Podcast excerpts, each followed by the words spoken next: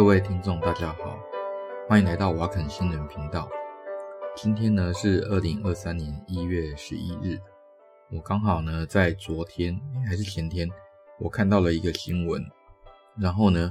这个新闻让我差点没有呃吓到掉下巴掉下来这样子。呃，什么新闻呢？他是说美国的 FDA 就是美国的食品药物管理局，在今年的一月。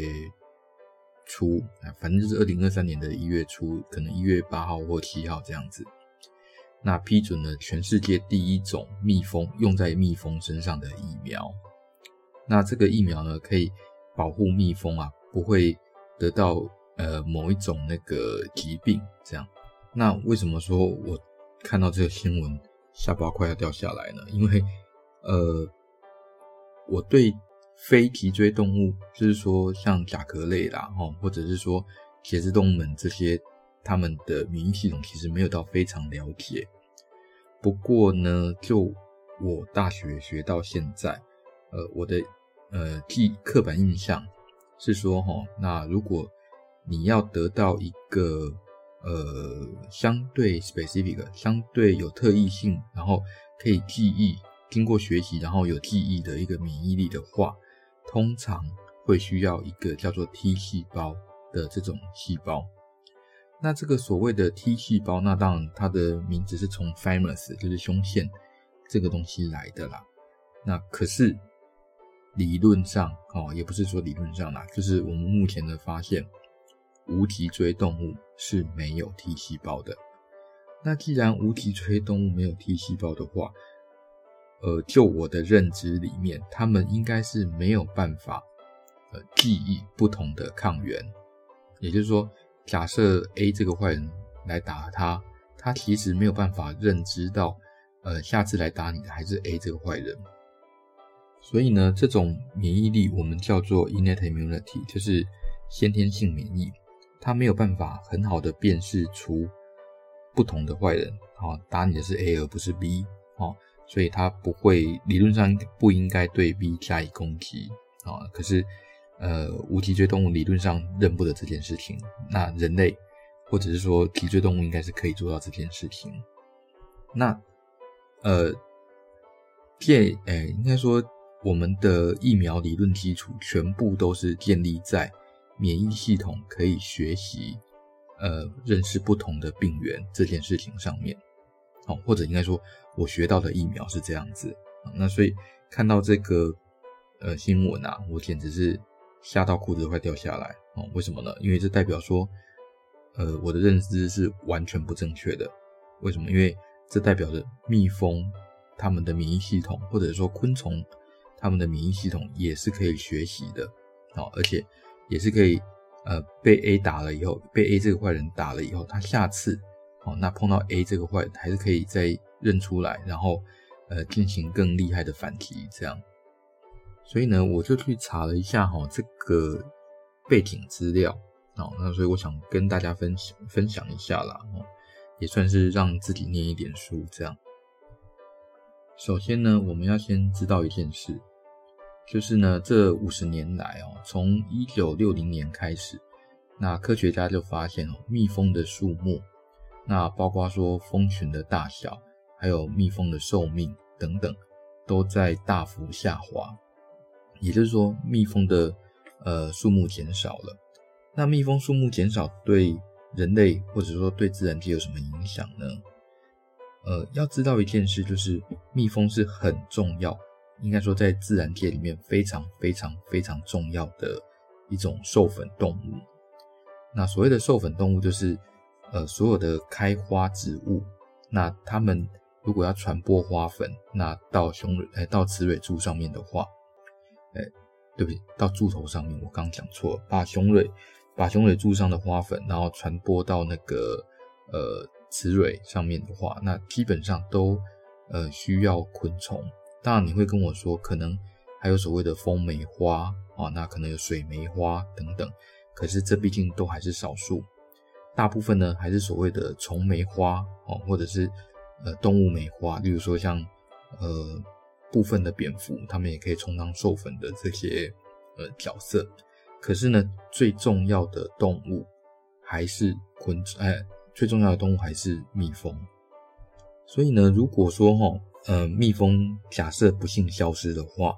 那有可能很多很多的植物都会绝种哦，除非你人类用手工去帮它授粉，但是这很明显是非常非常没有效率的做法嘛。更何况这个还只是人类养殖的植物哦，那如果是在自然环境下，更不可能靠人类哈手动去做这些授粉的动作。所以呢，找到这个蜜蜂呃族群大量消失，或者是说它的数目大量减少的这个原因啊，算是非常重要。那经过五十年的研究啊，大概可以归纳出几个问题。一个呢，就是蜜蜂的遗传造成，因为它们的可能被人类圈养以后。那遗传的多样性在大幅下滑，所以呢，他们的那个呃寿命也在慢慢的减少。那另外一个呢，就是呃农药的大部分呃农药的大规模使用。那农药大规模使用会让这些农药造成昆虫的毒性，所以蜜蜂的数目也会减少，尤其是幼虫。可是呢，最重要的一个还是蜜蜂有一些传染病，那造成它们很大规模的死亡。那在这个传染病里面，最重要的一种，那叫做 American Fall Brood，就是，诶、美国的坏种嘛 Fall 就是臭嘛，那 Brood 就是 breed 的那个过去式嘛。不过我不知道中文怎么翻啊，哈。不过它简单的说，就是一种孢子形成的一种芽孢菌。那这种芽孢菌呢，它可以寄生在蜜蜂的幼虫身上，那感染了蜜蜂的幼虫之后，它们的这个孢子啊，会在幼虫的肠道里面发芽，然后开始繁殖啊，然后会大量跟幼虫抢营养，所以幼虫呢会营养不良。那一直到哈这个幼虫营养不良到快死翘翘的时候，它们有可能突破那个幼虫的肠子，然后进到那个幼虫的那个血液里面。啊，对不起，昆虫应该叫血腔，不能叫血液哦，因为昆虫是开放式的那个循环系统，然后人类是封闭式的循环系统。然后呢，之后这个呃这种类芽孢杆菌啊，哦，那它会分解这个幼虫的尸体。那分解幼虫的尸体之后，那等到这个幼虫尸体快被分解完，它们会产生更大量的孢子，然后再散播出去。那比较可怕的是说，哈，这些孢子啊，在干燥的环境下，它可以存活四十年以上。好，所以呢，如果你是一个养蜜蜂的人，那碰到这种呃细菌的话，那你唯一的选择就是把整个蜂箱都给烧掉。当然啦，还有另外一个选择，就是用抗生素。我看资料是说，哈，他们对 Terramycin 就是一种。反反正就是一种抗生素啦，哦，那这种抗生素基本上对这个类芽孢杆菌是有那个抑制的效果。可是啊，呃，也有一些报告说，哈，那这些呃美国的类芽孢杆菌，那开始慢慢的产生抗药性。那不管怎么说呢，就是说这些治疗的方法都没有呃十分的有效，也不可能根除这个类芽孢杆菌。所以一直到二零二三年，就是今年啊，那一月美国的 FDA 才通过了那全世界第一种那给蜜蜂吃的疫苗。那这个疫苗是怎么做的呢？这个疫苗是美国的一家公司叫大兰，D A L A N 或者翻成大蓝吧，那什么啊，大蓝 Animal Health 这个公司啊，大蓝动物健康公司这样子啊，他们做的方法是哈。把死掉的细菌的一部分成分，然后和在花粉里面，然后让工蜂去吃掉。然后呢，这个工蜂吃掉这些花粉，还有混着这个应该说混着细菌的这些花粉以后啊，它在体内会分解。那分解合成以后会分泌出所谓的蜂王乳。那这个蜂王乳呢，是给蜂王吃的。好，所以大家你要想一件事啊，如果你哪天突然想到哈，要去吃这个蜂王乳啊！你吃的是混合了工蜂的唾液，还有它们分解后的这些食物，再吐出来的东西，哦，这个就是蜂王乳。那这个蜂王乳呢，是蜂王的主食，它是蜂后的主食啦。好，那这个蜂王乳呢，因为它含有这个细菌，那被蜂王应该说蜂后吃掉了以后，那针对这种细菌的这种算是抵抗力吧，哦，专有的抵抗力，它就会转移到这个蜂王的那个卵巢，然后会经由卵巢再转移到它的卵，所以新一代的这个。呃，蜜蜂或者说幼虫啊，哦，那它们就会得到针对类芽孢杆菌的免疫力。那根据呃达兰这家公司的说法，就是说，呃，这个这种获了呃获了那个细菌的这个花粉或者食物，那被工蜂吃了以后，不会增加蜂后的死亡率，而且呢，对产生出来的蜜啊花蜜。那它的品质呢，也没有任何的影响。那看数字是这样子，没有错。但是呢，我自己的问题是说，哈，呃，这个蜂后所获得的针对细菌的算是记忆吧？那它是怎么传给幼虫的？这真的很诡异啊。那所以去查了一下，呃，这家公司他们做疫苗的，呃，根据的这个最重要的 paper 是二零一四年的 Fatec。这个动物学家，那他所发表的，那他的说法是这样子啦哈。那如果说昆虫要把免疫系统让幼虫能够认识的话，有几个方法。那第一个呢，就是直接哈把跟免疫相关的一些蛋白质啊，例如说 lysosome，呃，就是说，诶，溶酶素啦，哈啊，或者是一些呃抗。抗那个细菌啊，或者抗微生物的一些呃蛋白质，那直接把它分泌到我们的蛋里面，就是昆虫的蛋里面这样子。好，所以这个幼虫一出生啊，就是从蛋里面孵出来的时候，它就已经具有了一部分这种蛋白质。那另外一个呢，哈，叫做呃 genomic imprinting。我们所谓的 imprinting 这个现象，就是印痕嘛。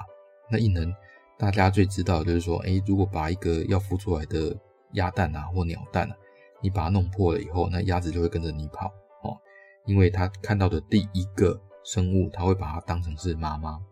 那 genomic imprinting 的意思，事实上，呃，指的是说，哈，在呃母亲你这个蛋啊还在母亲卵巢内，那碰到的这些感染啊，会造成这个蛋的基因。呃，应该说 epigenetics 啊，不能说完全是基因，会让它有一些表有一些改变。那什么叫 epigenetics 的改变呢？就是说这个蛋啊，我们的基因，例如说假设是它表现的部位是一二三四五六七好了，那在正常的状况下，它可能表现一三五，那为什么二跟四不表现呢？那是因为可能二跟四它的表面有一些所谓的甲基化哦，就是。Methylation 这种现象，那这个 methylation 这个现象呢，会阻止二跟四的表现。那现在呢，这个蛋啊，它如果在妈妈的肚子里或者妈妈的卵巢里面啊，哈，那碰到了这个细菌的攻击，那这个细菌攻击以后，会让这个蛋它的基因本身没有改变，但是会让基因的甲基化改变，所以它可能变成说，呃，二本来应该要甲基化的，它没有甲基化，然后。三本来不应该甲基化的，它甲基化，所以这个蛋，呃，孵出来的幼虫，它能够产生的蛋白质就变成一二五，对，好，一二五这样子，好，而不是一三五，而不是本来一三五，好，这个叫 genomic imprinting。那另外一个啊，哦，那目前，呃，根据他的说法啦，哦，就是说可能还有一些争议，就是说在妈妈的肚子里，它可能。受到这个细菌的感染或者这个细菌的攻击以后，它有可能啊把这些微生物或者说细菌的这些碎片，它们分解后的这些碎片，直接哦哦啊把它送到卵里面，那这个或蛋里面然后，那送到这个蛋里面以后，那在幼虫一出来，哦那它就会面临到这个细菌的这些这些碎片啊。那所以他们一开始呢，就会认识这些碎片这样子。那之后呢，他们的那个基因也会因此得到一些 epigenetics epigenetics 的改变。那很明显哦，大蓝公司他们的成功啊，看起来应该是第三个这个说法可能有一些成立啦，就是说他把这个细菌，应该说类芽孢杆菌，那它的一些碎片，那直接喂给了这个工蜂，然后工蜂变成工王蜂王乳以后，再把这个蜂王乳喂给了那个蜂后，好，那蜂后会把这个细菌的这些碎片，再把它带到。这个呃蜂后的卵里面，然后让产生出来的新一代的这个卵跟幼虫，那同时对这个细菌都会有一些抵抗力。好，不管怎么说啦，这算是一个好消息哦，因为看起来可以稍微减缓呃蜜蜂消失的速度。那如果能够减缓蜜蜂消失的速度，或者是说让蜜蜂能够呃稍微长寿一点的话，我想对人类的农业啦，哦，还有就是全世界大部分的被子植物，哦，都是有帮助的。因为大部分被子植物都是必须靠蜜蜂来授粉，哦，要是没有蜜蜂的话，我们可能就要呃再回到六千五百万年前啊。为什么是六千五百万呢？因为被子植物的崛起大致上是从恐龙灭绝之后才崛起的，那它们是跟蜜蜂一起演化。所以呢，我们在恐龙时代是看不到花的哦。所以如果你看到，诶，为什么讲到这？啊，总而言之啊，就是呃，如果没有蜜蜂的话，那很可能有花的植物都会绝种。好，那题外话就是说，如果你看那个恐龙的这些画册啊，它如果上面有画花的话，那通常就是错的哦，就是科学上错误的部分。好，那这个是今天。稍微解释了一下哈，就是呃蜜蜂的疫苗的原理，那也证明一件事，就是蜜蜂其实它的免疫系统啊，虽然跟脊椎动物有点不一样，不过他们也是经过几千万年的演化啦，所以也算是一个很有趣的一个系统。好，那最后来念一下听众留言哦。想不到我竟然有听众来留言。那一个某位不愿具名的听众，应该说我也看不到啦哦。他他说，呃，希望我们能够增加访问的部分，因为上次，呃，我找水电工来上节目，那他听了觉得很开心。嗯，好，这个有机会我会再问一下那个诚信水电工。好，那。看看还有没有我认识的人愿意来上。好，虽然我觉得我的节目好像比较偏科普为主啦，哦，很难想象为什么大家会对那个贿选啊，还是选议员这种事情会有兴趣。这样，好，那喜欢我们节目的话，呃，欢迎按赞、分享、订阅哦。嗯，拜拜。